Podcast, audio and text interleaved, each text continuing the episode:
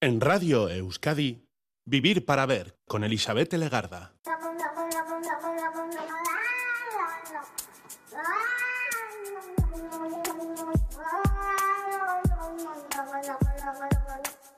Gabón, bienvenida, bienvenido a esta edición de Vivir para Ver en Radio Euskadi, en la que estamos saludando los primeros minutos del día 23 de noviembre, una jornada que vestiremos de palabras, una vez más, palabras eh, con sentido, palabras con significado, un poquito de dignidad a las palabras porque este 23 de noviembre se celebra el Día Internacional de la Palabra. Nos viene bien. El objetivo dicen que es fomentar el diálogo y la paz entre las naciones del mundo orientado hacia el avance pacífico de la sociedad mundial sin discriminaciones políticas ni religiosas. Buen objetivo, buena idea que evidentemente no se cumple y no tenemos más que ver la actualidad, echar un vistazo a la actualidad. Pero bueno, cada uno, cada una de nosotros, nosotras tenemos nuestra parte de responsabilidad también en nuestros entornos más cercanos y muchas veces utilizamos las palabras no para comunicarnos, sino para herir. Así que hagamos ese pequeño esfuerzo por lo menos de promover el diálogo, la comunicación, usando las palabras, convocar amigos, familiares, conocidos, personas que promueven también la palabra como herramienta para contrarrestar la violencia y también saber escuchar, porque no es solo una cuestión de saber hablar, sino también de saber escuchar y entender lo que nos están diciendo de la manera más objetiva posible. Nuestro invitado domina muy bien la palabra, su significado, el ritmo en el que las pronuncia y el tono incluso. Él es médico de formación, Mario Alonso Puche es su nombre, es especialista en cirugía general y del aparato digestivo y a partir de aquí su currículum es muy, muy prolijo, muy largo. Hablaremos de todo esto con él dentro de unos minutos porque él nos visita con un libro bajo el brazo. Acaba de publicar un libro que titula El Camino del Despertar. Mario Alonso Puig, ¿qué tal? Muy buenas noches. Muy buenas. ¿Qué tal estás? Muy bien, muy contento de estar de estar aquí. es habitual verte mucho en las redes. Seguramente hay muchas personas a estas horas de la noche que están mirando ta, ta, ta, y de repente encuentran un, un reel tuyo y ¡ay! Ahí está Mario. me, me, acompaña en estas últimas horas de, de, la noche. ¿Eres consciente de eso? ¿Que estás acostándote con muchas personas? Bueno, eh, me gustaría pensar que, que ese ratito que puedan estar conmigo hace que su sueño sea un poquito mejor, más mm. ilusionante. Bueno, me hace mucha ilusión. Eh, has hecho los deberes, tenemos ya la selección musical y la primera es Tina Turner. Empezamos muy arriba, ¿eh? Claro, una mujer excepcional que hizo frente a un montón de problemas en su vida y no obstante nos regaló una música maravillosa.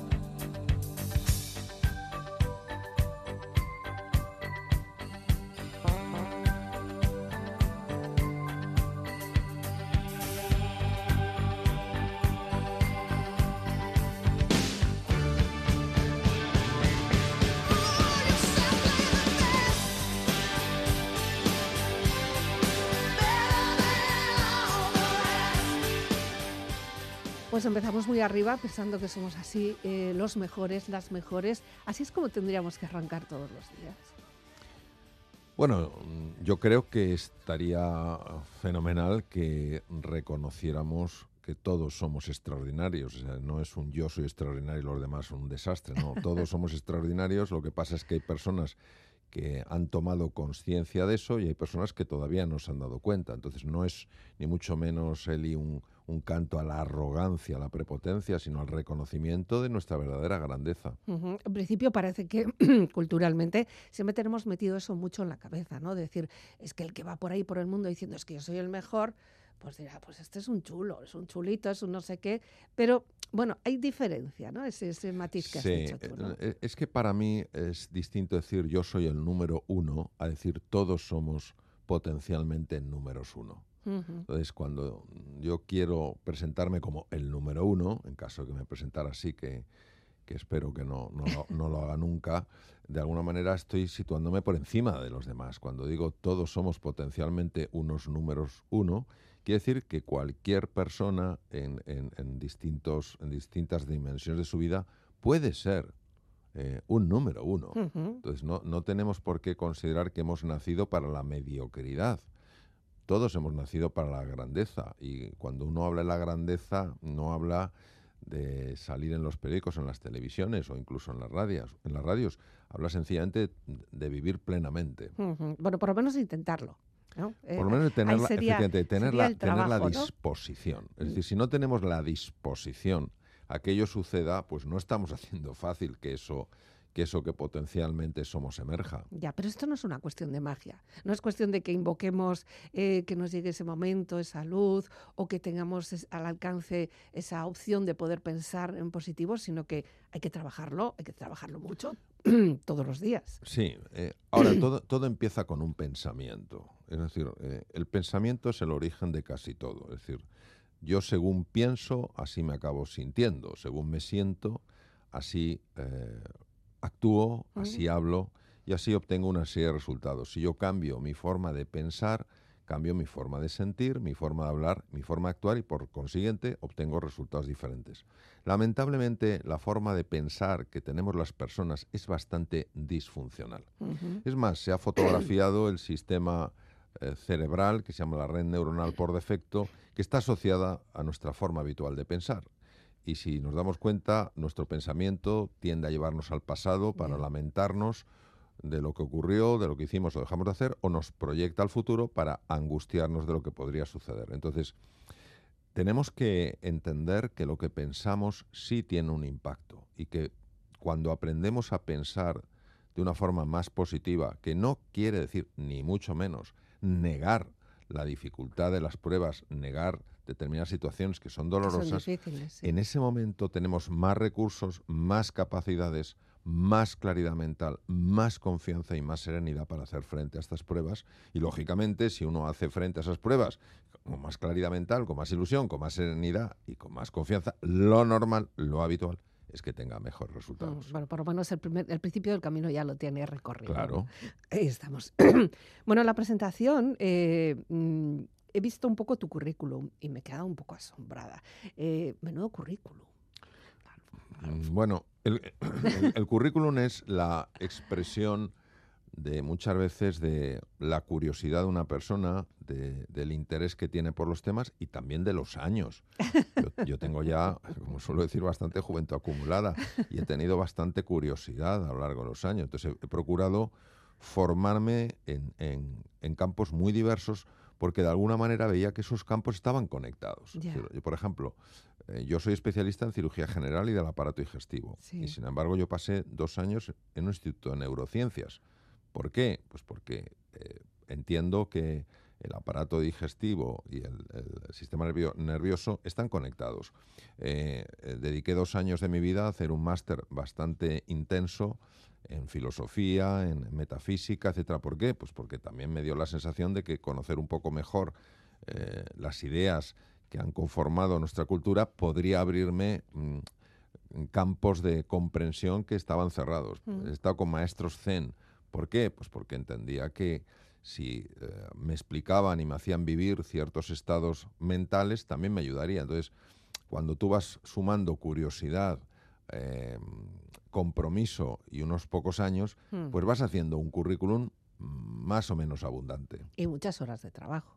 Claro, porque, claro, claro, eh, todo eso implica horas de trabajo. Si tenemos en cuenta, por ejemplo, que cuando yo, uno de los programas que hice de meditación eran 11, 11 horas diarias de meditación. Uf. Eso es un trabajo, porque meditación en silencio no es fácil, Mm. eh, porque la mente te quiere llevar de aquí para allá y, y- y saber estar en el aquí y en el ahora es un entrenamiento y eso es un trabajo. Mi formación como médico, igual, es Mm. decir, pues el, eh, los, los años que estudié filosofía y metafísica, oye, yo tenía exámenes muy duros Sí. y no es fácil con 50 años, a lo mejor que te suspendan, no te hace ninguna gracia. Mm. Y Entonces, te quiero decir que, que todo eso obviamente pide un esfuerzo. Lo que pasa es que en mi caso, todos esos esfuerzos que he hecho han estado llenos de sentido. Mm. O sea, han estado llenos de, de ilusión. de- Lo uno de- te lleva al otro. Claro, de, pasión. Entonces, no, en, en mi caso no puedo decir honestamente que tenga mérito. Lo que sí he tenido es que estar dispuesto a pagar el precio para, para poder acceder a eso. Pues, pues a veces he tenido que ir en, en condiciones, sobre todo cuando era más joven, que no eran ni mucho menos las ideales. Otras veces he tenido que eh, quedarme sin vacaciones pues para poder utilizar mi tiempo de vacaciones e irme a, a un sitio lejano a formarme en algo. Es decir, sin embargo, siempre ha tenido sentido. Es decir, por eso no, no ha sido un ejercicio de la voluntad a... Eso sí, he tenido que estar dispuesto a renunciar a ciertas cosas, si no, no sucede. Y luego dispuesto también a compartirlas. O sea, todo Claro. eso que has trabajado interiormente, Claro. eh, una manera de ponerlo en valor también y que tenga su propio brillo es compartirlo y, y saber que puede llegar a ayudar a otras personas. Eres consciente de esto, sí. Claro, vamos a ver, cuando uno eh, emprende eh, su propio viaje de transformación y va pues descubriendo cómo podemos vivir con más ilusión, con más salud, con más confianza, con más felicidad, es que es inevitable que te apetezca compartirlo con otras personas. Pero si esto es, Eli, es como cuando uno ve un peliculón, Hmm. estás deseando contárselo O sea, a alguien, O sea, aunque, no le conozcas, comentar. porque dices, pues dices, es que si ve esta película va a disfrutar y a lo mejor incluso le ayuda en su vida a través de algún mensaje, lo que sea, pues lo mismo, cuando tú vas viendo cosas que realmente ayudan a estar mejor y que Mm. además tienen una base científica, pues lo que te hace ilusión es compartirlo con los demás. Claro. Mira, yo dejé la cirugía hace 24 años, después de 26 años de ejercerla entre España y Estados Unidos. 24 años. A mí lo que más ilusión me puede hacer es encontrarme con alguien por en la calle o en cualquier sitio Mm, diciéndome, oye Mario, esto, esto que he leído, esto que dijiste, me ha ayudado a mí Claro. pues a afrontar eh, una situación de pérdida de una manera diferente. O me ha ayudado a no darme por vencido cuando eh, mi negocio eh, se Se ha hundió. ido al traste. o eh, se ha ido al traste. O cuando, o cuando he tenido una enfermedad. A mí eso, Eli, es que me llena de, me, me llena de ilusión. Mm, Porque, porque es que si no, lo que hago tendría poco sentido. Pero estamos muy necesitados. Tú notas como que de repente, últimamente, todo el mundo dice que hay un pre y un post. Yo también me repito en este sentido de la pandemia. La pandemia nos puso las cosas muy, muy de frente y no teníamos y pensábamos que teníamos herramientas y, no sabemos. Sí, yo, creo que esa es una, una gran reflexión y cada uno obviamente sacará la, suya, que es la que, lo que tiene que ser. ¿no? Eh, la situación de confusión, de desánimo, de ansiedad, cuadros de ansiedad y depresión existía antes de la pandemia. Tenemos datos, por ejemplo, del consumo de ansiolíticos y Mm. antidepresivos antes de la pandemia. Otra cosa es que las personas lo dijeran. Otra cosa es que públicamente se reconociera. Otra cosa es que se pudiera hablar libremente en las radios, en las televisiones, en los periódicos, eh, sin que nadie eh, se sintiera avergonzado. Entonces, ¿qué es lo que ha hecho la pandemia? La pandemia, desde este punto de vista, ha intensificado y ha hecho más visible Mm, la envergadura del problema. ¿eh? Porque cuando se han, eh, han desaparecido viejas seguridades, nos hemos dado cuenta que todos nos podíamos poner enfermos y hemos, hemos, Hemos visto, enfermado sí, y hemos hemos, visto hemos- la muerte muy de cerca hemos visto la muerte muy de cerca y se han muerto personas muy queridas. En este momento de increíble vulnerabilidad, Mm, donde nada de lo que tienes realmente te protege de que puedas caer enfermo o que un familiar caiga enfermo o que una persona simplemente, un, un- un- aunque no le conozcas de nada, caiga enfermo y eso ya solo es doloroso o podría ser doloroso para todos, en ese momento el ser humano tiende a salir de su zona de confort y se convierte en un buscador. También un momento mm, en el que tuvimos que parar. Nos hicieron parar, o sea, tuvimos que echar freno de mano, pero casi haciendo un trompo, porque si no nos dejábamos vivir, íbamos, veníamos, íbamos, veníamos. Claro, de, de hecho, fíjate, o sea, muchas veces solo cuando paramos reflexionamos sobre nuestra vida. Mm. Eh, yo, yo, recuerdo a un amigo que durante la época de confinamiento, una persona que viajaba muchísimo, pero se había habituado a ello, dijo, me, he dado cuenta de que no tenía vida. ¿no? Entonces, por eso todo lo que son las prácticas meditativas, las prácticas de quietud, el buscar unos minutos al día, 5 o 10, si puedes más, pero 5 o 10 es suficiente para quietar la mente, tiene efectos tan positivos y tan demostrados en la salud física, en la salud mental, mm. en la toma de decisiones, en la creatividad, etcétera, etcétera. Entonces, efectivamente, nosotros tenemos que aprender a quietar la mente, porque es que nuestra mente es un torbellino, es una mm. jaula de grillos.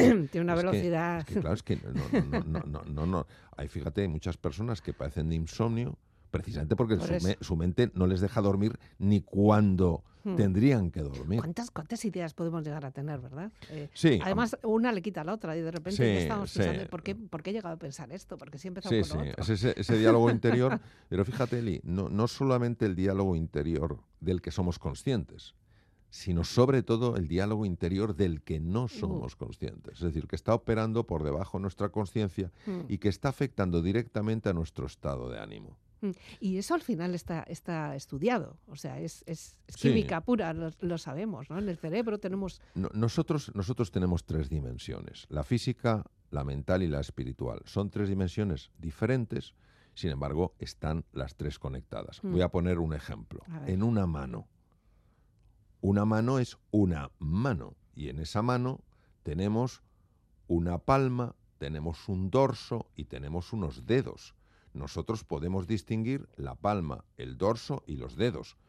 Sin embargo, forman una unidad. Es decir, si yo giro mi palma, inevitablemente estoy girando mis dedos y estoy girando mi dorso. Hmm. ¿Sabes lo que te quiero decir? Entonces, nosotros, digamos, metafóricamente hablando, somos como esa mano. La, la, condición humana, la naturaleza humana es como esa mano. Y tiene tres partes. La palma, imaginemos, la dimensión corporal, nuestro cuerpo, nuestros sentidos, nuestra anatomía, nuestra fisiología, nuestra bioquímica. El dorso sería la parte mental, nuestra forma de pensar. Y los dedos serían la parte espiritual, es decir, cómo nos relacionamos con los demás, cómo nos relacionamos con el mundo, cómo nos relacionamos con el misterio.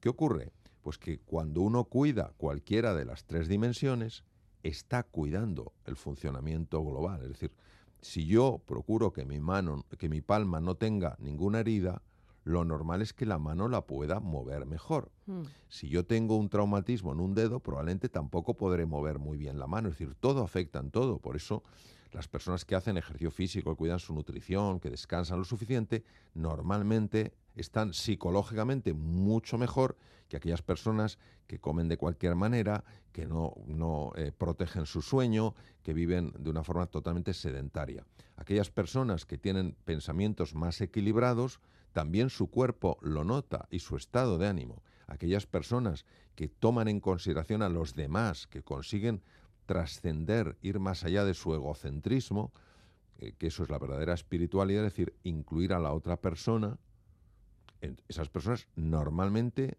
tienen una respuesta favorable a nivel del cuerpo y una respuesta favorable a nivel de la mente. Todo está conectado. Lo que pasa es que esa conexión no, no es tan fácil de ver. No es fácil.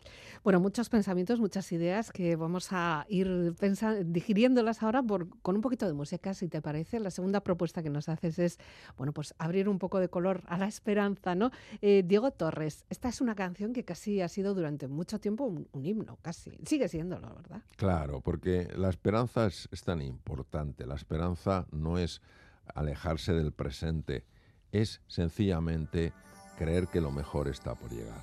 Sé que hay en tus ojos con solo mirar, que estás cansado de andar y de andar y camina girando siempre en un lugar. Sé que las ventanas se pueden abrir. Cambiar el aire depende de ti.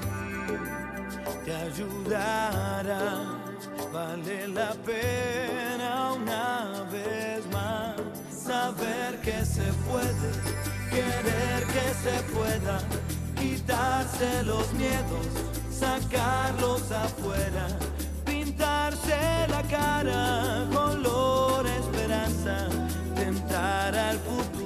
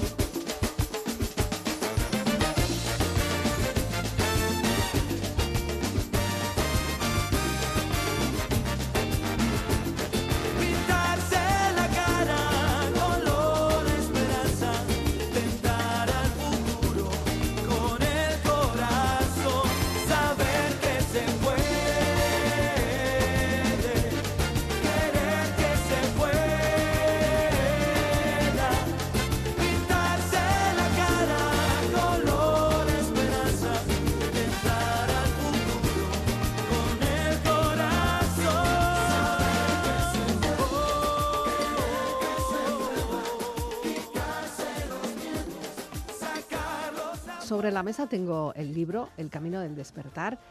Es tu obra más reciente, no voy a decir la última porque eso suena fatal. Pero, Uno nunca sabe. ¿cómo te pones en marcha de empezar a escribir, de empezar a, a- a publicar, a tener ya un trabajo completo? Bueno, el proceso en mí es un proceso muy particular y muy personal. Es decir, yo voy investigando a lo largo de los años, voy viajando, estoy en laboratorios de investigación, participo a veces en, es- en estudios, em, reflexiono mucho, observo, estoy con personas de distintas culturas, estudio mucho, Mm. leo, procuro formarme en personas que han revolucionado distintos campos, sea el de la meditación, sea eh, campos como la neurociencia, etcétera, etcétera, y de alguna manera a lo largo de los años se va conformando como una especie de, de tejido en mi, en mi interior que llegado a un punto empieza a, eh, a pedir que eso lo exprese eh, eh, en- Escrito. eh, escrito. Entonces empieza a salir por retazos, empieza a salir por fragmentos. Como si fueran citas, casi, Exacto, exacto. Lo que pasa es que son como citas amplias, ¿no? Y de repente un buen día escribo cuatro páginas y eh, al cabo de una semana escribo otras, aparentemente eh, no conectadas, aunque partiendo todas de ese tejido común que, que une estas ideas, ¿no? Y llega un momento en el que mm, empiezan a conectarse entre sí. Y en ese momento es cuando verdaderamente el libro empieza a tomar forma. Es decir, el libro se gestó años antes y empieza a tomar forma pasado un tiempo. Posiblemente en un momento mm, de madurez personal, en un momento de experiencia ah, de, de- de- de diverso tipo y eh, esa emergencia se va convirtiendo en, el- en- en un manuscrito donde las piezas se van conectando como si fuera de un gran puzzle Mm. y al final lo que tengo que hacer es de alguna manera moldearlo para que tenga para que sea eh, fluido Mm. para que cualquier lector pueda entenderlo Eh, partes por ejemplo aquí el capítulo 7 que está dedicado a todo lo que es el, el eje cerebro eh, intestino y la microbiota que es un, es Sí. un- es un- Claro, siendo es un capítulo muy, muy médico. Sí, ten en cuenta que, que estas cosas, aunque parezca mentira, no son tan conocidas en el ámbito médico. De hecho, yo creo que la primera vez que lo escuché la gente se escandalizó un poquito, decir segundo cerebro, Claro, la claro, claro, claro. No, no, claro, claro, claro. eh, yo eh, hace años vengo hablando de esto. Lo que pasa es que ahora lo he presentado de una forma como mucho más profunda porque hay más investigación, porque eh, hay un, eh, una aplicación más práctica de este conocimiento. Pero claro, yo tengo que dedicarle bastantes, bastantes horas a hacer que el contenido sea digerible y atractivo para cualquier persona. No- Nunca mejor dicho. Claro, claro, nunca mejor dicho. Efectivamente, no había caído en eso. Eh, que sea digerible para cualquier persona, aunque no tenga formación en, en medicina, ¿sabes? Ujú. Porque yo- yo escribo los libros para que lo- los, los entienda todo el mundo. Claro, no tenemos formación en medicina, pero sí sabemos que cuando estamos pasando una mala racha, el estómago, eh, las digestiones, todo esto se, ve afectado también. Exacto. ¿no? O sea, eh, lo que escribo procuro que eh, resuene en la experiencia de las Claro. personas. Sí. Porque cuando resuena en tu experiencia es cuando ese contenido pasa de ser interesante a ser relevante. Dice, oye, Mm. esto es lo que me pasa a mí, Claro. Pero nunca lo había entendido así. Ahora sé qué es lo que me pasa, por qué me pasa, cómo me pasa y qué puedo hacer para que deje de pasarme. Entonces, claro, si no resuena en el lector, puede ser muy interesante, pero no es relevante. Es decir, no es aplicable a tu vida. Yo quiero que mi- mis libros eh, sean interesantes, ojalá, porque si no, claro, no se pasa de la primera página, que sean sencillos, es decir, que los pueda entender todo el mundo, que sean relevantes, es decir, que las personas digan, oye, esto realmente puede mejorar mi vida, y que sean prácticos, es decir, que no sea una disertación teórica conceptual más o menos atractiva, sino que las personas digan, oye, es que esto yo lo puedo aplicar ahora mismo a mi vida.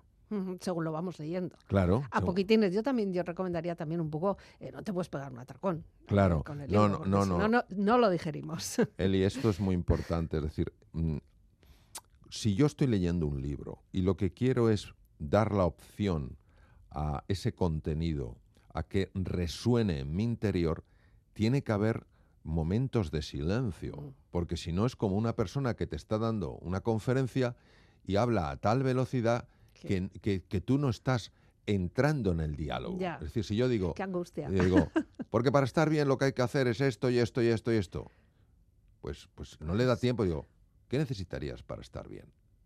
Y dejo un espacio silencio. Ya la Mm. persona automáticamente está entrando. Es decir, es como, es como un baile. Estamos bailando ¿eh? el lector y el escritor. Mm. Y ese, ese baile no se puede producir eh, eh, en un libro de ensayo, que es lo que escribo yo, eh, ens- ensayos, no se puede producir si no hay un- una determinada pausa Mm. donde la persona ojalá esté saboreando Claro. El contenido del libro. Entonces, si se está atracando con, con- con ideas para ver cuándo lo termina entero, no lo está saboreando. Y si lo, y no está saboreando, no lo está integrando. Claro, cada uno de todas formas también tenemos nuestro ritmo en ese baile Claro. también y cada persona, no todos Tiene que vamos encontrar- a- tiene que encontrar el suyo. o sea, Tiene que- tiene hay que- veces tiene un que- poco tiene- de vals, ¿no? Tiene que encontrar el suyo, claro. Desde el vals, luego. el tango, el cha-cha-cha, el merengue, lo que sea. Hay, por cierto, que tienes muchas referencias también cinematográficas, musicales, o sea, al final todo es un compendio, ¿no? Pero sí que mm, yo quisiera, hombre, recomiendo que la gente lo lea despacito, pero vamos a empezar por el camino del héroe, ¿te parece? Porque yo creo que ahí es Sí. donde marcas Sí. eh, un poco el arranque del, del viaje que nos propones en este libro. ¿Qué pasa con este héroe? ¿Quién es este héroe? ¿Quién es un guerrero? ¿Es, es un mago?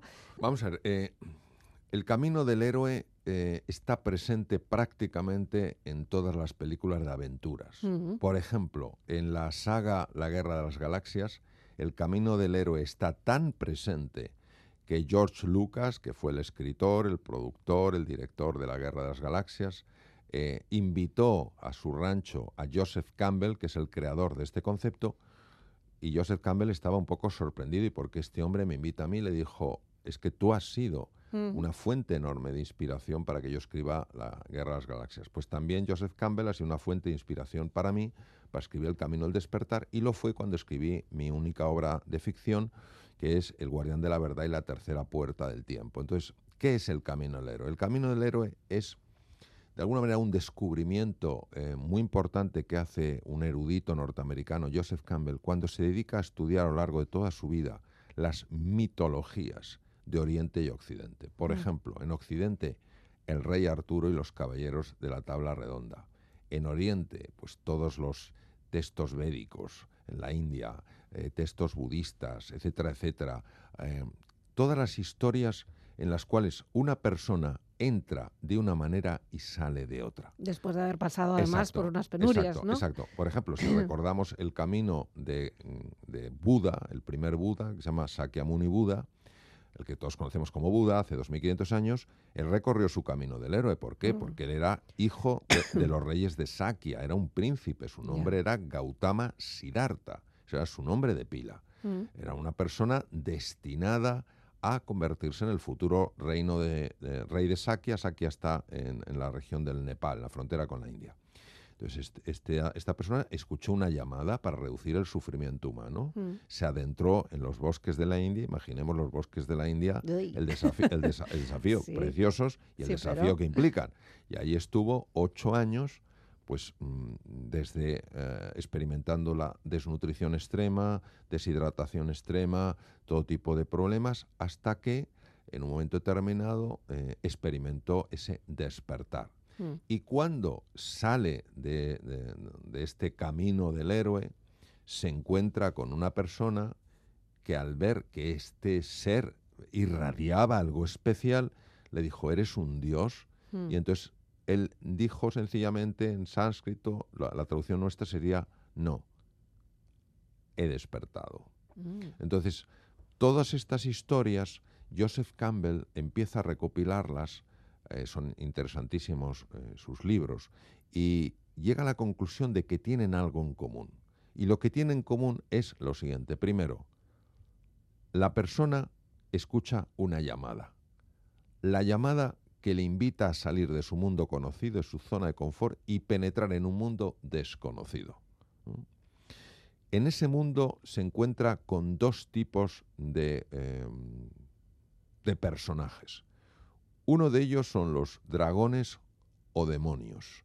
Estos dragones o demonios de alguna manera quieren asustarle, quieren amedrentarle y están ocultando lo que son las sombras, son proyecciones de las sombras. Las sombras son heridas que tenemos y que de alguna manera eh, se manifiestan de estas formas que generan tanto como tanto miedo. Entonces, por eso aparece, eh, aquí no es eh, de, de Campbell, pero yo también estoy muy influido por, por eh, el pensamiento de Jung, el psiquiatra suizo, Mm. aparece un arquetipo. Un arquetipo son como figuras que nosotros las tenemos en el inconsciente y que tienen recursos y que cuando las recordamos, sus recursos nos vienen. Es como, imagínate, en un momento de dificultad, ahora recuerdo un momento en el que una dificultad parecida la resolví y Mm. lo traigo a la memoria y Y lo con, eso me, me viene, me viene en marcha los recursos. Entonces, hay dos personajes, dos arquetipos, que son el guerrero y el mago. Entonces, el guerrero es el que tiene que lidiar Mm. precisamente con estos demonios, con estos dragones. Es una fuerza, de alguna manera la fuerza, la presencia. No ataca, no es violento, no huye ni se bloquea, simplemente se mantiene en el sitio. Está, se mantiene. Entonces, cuando se mantiene, esos dragones, esos demonios, que son arquetípicos, eh, desaparecen. Y, y lo que aparece es el dolor, el trauma que está en el inconsciente y que no, y que no sabíamos que existía. Y en ese momento es la figura del mago Mm. el que ha de abrazar a ese niño, a esa niña que están heridos. Y así es como los sana. Es lo que se llama eh, redimir las sombras. ¿no? Entonces, cuando ha sucedido eso, Buda, por ejemplo, se encontró en su camino con múltiples eh, dragones y demonios, este sentido, y tuvo que lidiar con ellos. Entonces, cuando has superado eso, y en el camino te ayudan lo que se llaman los guardianes, los guardianes es información que de alguna manera te llega de una forma sorprendente, dándote una información eh, dándote unos recursos que necesitas. Cuando tú has superado eso, vuelves a casa, Mm. Vuelves transformado. Ya eres, exacto, ya eres una persona que irradias algo con capacidad de transformar. Tú fíjate, por ejemplo, que en el caso de Buda, cuando él vuelve al parque de los ciervos, que es donde estaban sus amigos, eh, de entrada le repudian. ¿Por qué le repudian? Porque él no seguía la vía que estaban siguiendo Claro. todos los, los, los grandes místicos, los grandes místicos, que era eh, la privación absoluta, el ayuno constante, etcétera, etcétera. Entonces le ven que no está esquelético y como le desprecian. Pero Buda eh, irradia algo tan especial que en ese momento la gente dice, algo ha pasado. Y de aquellos que le rechazaban, él hizo alguien, eh, eh, consiguió personas que sencillamente alcanzaran esa iluminación. Y lo vemos a través de múltiples, múltiples personajes. He puesto el de Buda porque Mm. quizás sea uno de los más conocidos, ¿no? Y eso es el camino del héroe. Entonces todos est- estamos, aunque no lo sepamos, recibiendo esa llamada. Porque en el fondo sabemos que no vivimos a nivel de nuestras verdaderas posibilidades. E- e- e- ese, es el, ese es el tema. Pues que sí. lo sabemos, aunque muchas veces no no lo queramos reconocer. Ya. Bueno, John Lennon nos dejó también mucho brillo, nos dejó mucha, mucha buena música, muchos ideales también, y uno de ellos se reflejó en esta imagen que tú nos has eh, seleccionado. Eh, un clásico, otro clásico también, ¿eh? Sí, es muy interesante la historia de John Lennon, porque John Lennon y Paul McCartney, que han sido, Paul McCartney eh, afortunadamente sigue vivo, John Lennon y Paul McCartney fueron los, los- los más creativos entre Mm. los, los Beatles. Y ellos fueron compañeros de colegio. Entonces es curioso porque su pasión por la música no se reflejaba en su performance en clase de música. De tal manera que la persona que les daba clase pensó que estos nunca llegarían muy llegarían lejos en la música. Y claro, eh, canciones como Imagine son canciones preciosas porque en el fondo lo que están es alentando al encuentro, a que nos queramos mucho más unos a otros, a que sepamos perdonarnos, a que sepamos buscar la belleza en, en- en la otra persona en lugar de estar constantemente enfocándonos en la fealdad, en lo que nos separa. Mm. Lo triste es que todavía sigue vigente, todavía tenemos que reivindicar todo el mensaje que nos hace John bueno. ¿eh? bueno, aún así, eh, Eli, yo creo que es importante eh, reconocer ciertas cosas. Yo sé que ante la situación del mundo mundial, conflictos bélicos, toda la desazón que hay, etcétera, podemos caer en la desesperanza. Mm. Estamos mucho mejor que en la época medieval, francamente. O sea, esto no, no, no, es, una, no, no es una invitación al conformismo, ni mucho menos, sino a, mej- a mejorar siempre las cosas en beneficio de, de todos, ¿no? Imagine es una canción que tendrá vigencia siempre porque nos recuerda algo muy importante, que no podemos utilizar las cosas para separarnos, para enfrentarnos unos a otros. Tenemos que encontrar caminos, caminos honestos, caminos auténticos, caminos eh, que verdaderamente nos ayuden a colaborar, a, ayudarnos eh, unos a otros, a poner en marcha esa inteligencia que solo emerge cuando estamos eh, alineando mentes y corazones en un propósito común.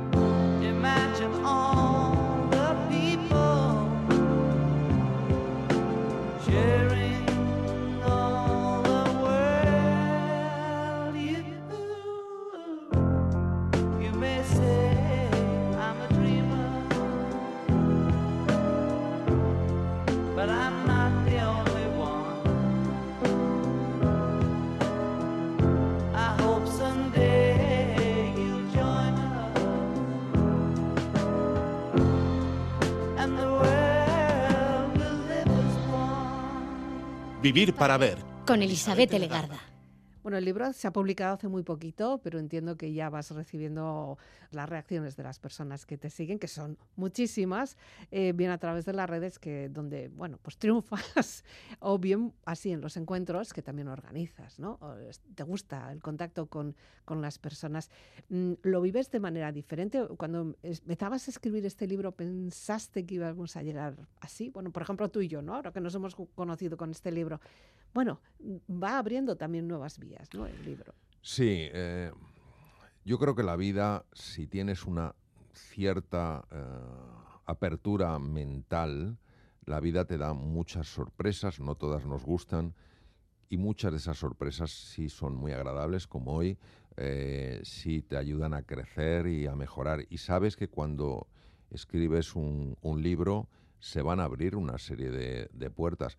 Ahora fíjate, lo, lo que más realmente me importa y donde me quiero enfocar no es tanto en las oportunidades que me abra a mí, sino las oportunidades que el libro abra a los lectores. Mm. Porque si yo no pienso en los lectores cuando escribo el libro, no estoy pensando en lo fundamental. Es decir, el, el libro tiene que ayudar, tiene que contribuir eh, al bien de las personas.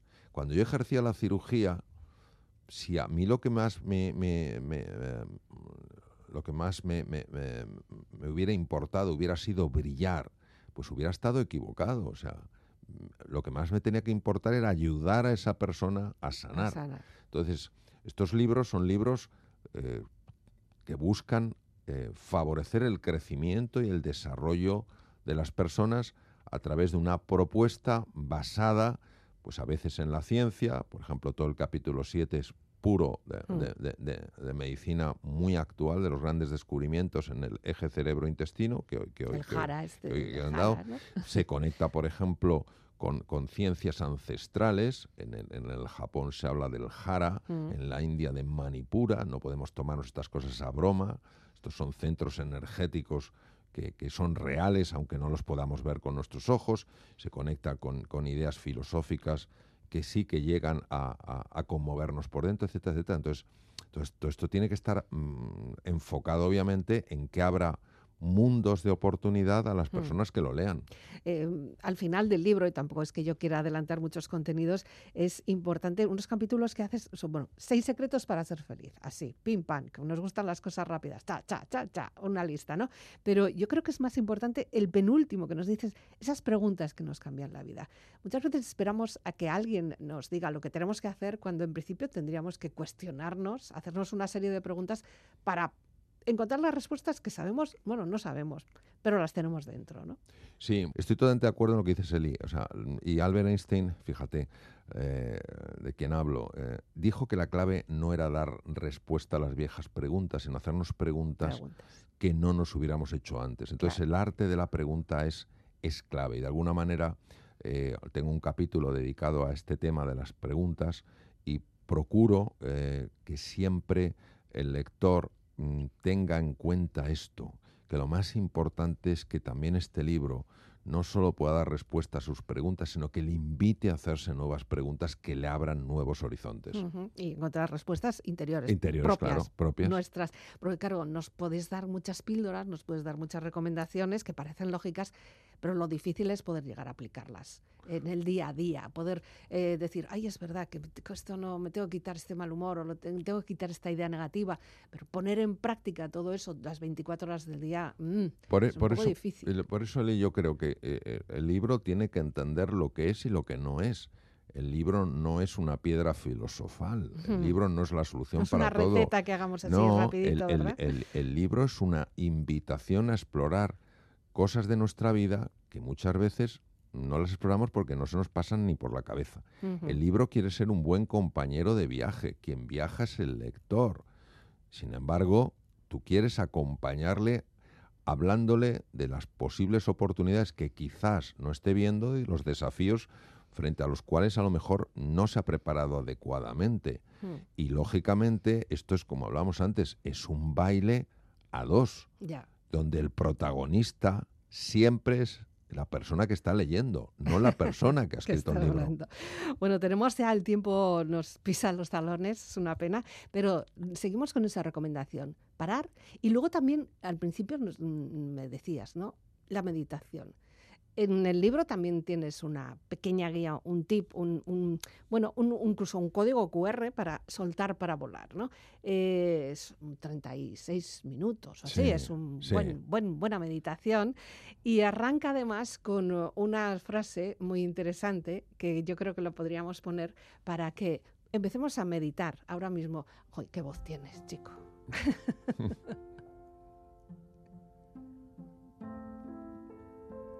Deja que tu mente emprenda el viaje a un mundo nuevo y desconocido. Deja atrás todos esos pensamientos propios del mundo que conocías y permite que tu alma te lleve a donde anhela estar. Cierra tus ojos para que tu espíritu comience a volar y vivirás como nunca lo hiciste. Cuando el gusano pensó que el mundo se acababa, se transformó en mariposa. Así Sí, podemos sí. terminar la conversación. Sí, bueno, eh, efectivamente, en mis estudios del Zen me encontré una vez con una frase que, obviamente, hablando metafóricamente, decía, cuando llegues al precipicio, es decir, cuando salgas de tu zona de confort, cuando sientas esa llamada, eh, atrévete, porque Mm. solo dos cosas te pueden pasar. O se te muestra algo en lo que apoyarte o se te enseñará a volar. Pues perfecto. Vivir sin aire es la canción que nos has elegido para despedirnos. Todo otro- otra canción muy conocida, muy reconocida, pero ahora la vamos a escuchar de otra manera, me parece, ¿no? Porque ese aire eh, no es tanta la presión cuando estamos angustiadas de que no nos llega el aire, sino todo lo contrario, que es imposible vivir sin aire, ¿no? Sí, aquí es, eh, es imposible, eh, o sea, prefiero vivir sin aire a vivir sin amor. Es lo que me, me gusta de esta canción, porque nosotros pensamos, todos entendemos que, oye, yo sin aire me muero, y no nos damos cuenta de hasta qué punto el ser humano necesita amar y ser amado. Mario Alonso Puig, muchas gracias por acompañarnos. Gracias a ti, Eli. Un abrazo para todos. Con este clásico Vivir sin aire de Maná es como tenemos que cerrar este programa dedicado a la palabra hoy en Vivir para Ver. Puedes descargarte todo el contenido, todo el podcast en la web y también nos encuentras en las redes sociales. La despedida de Elizabeth Legarda Gabón Viararte. Como quisiera poder vivir sin aire.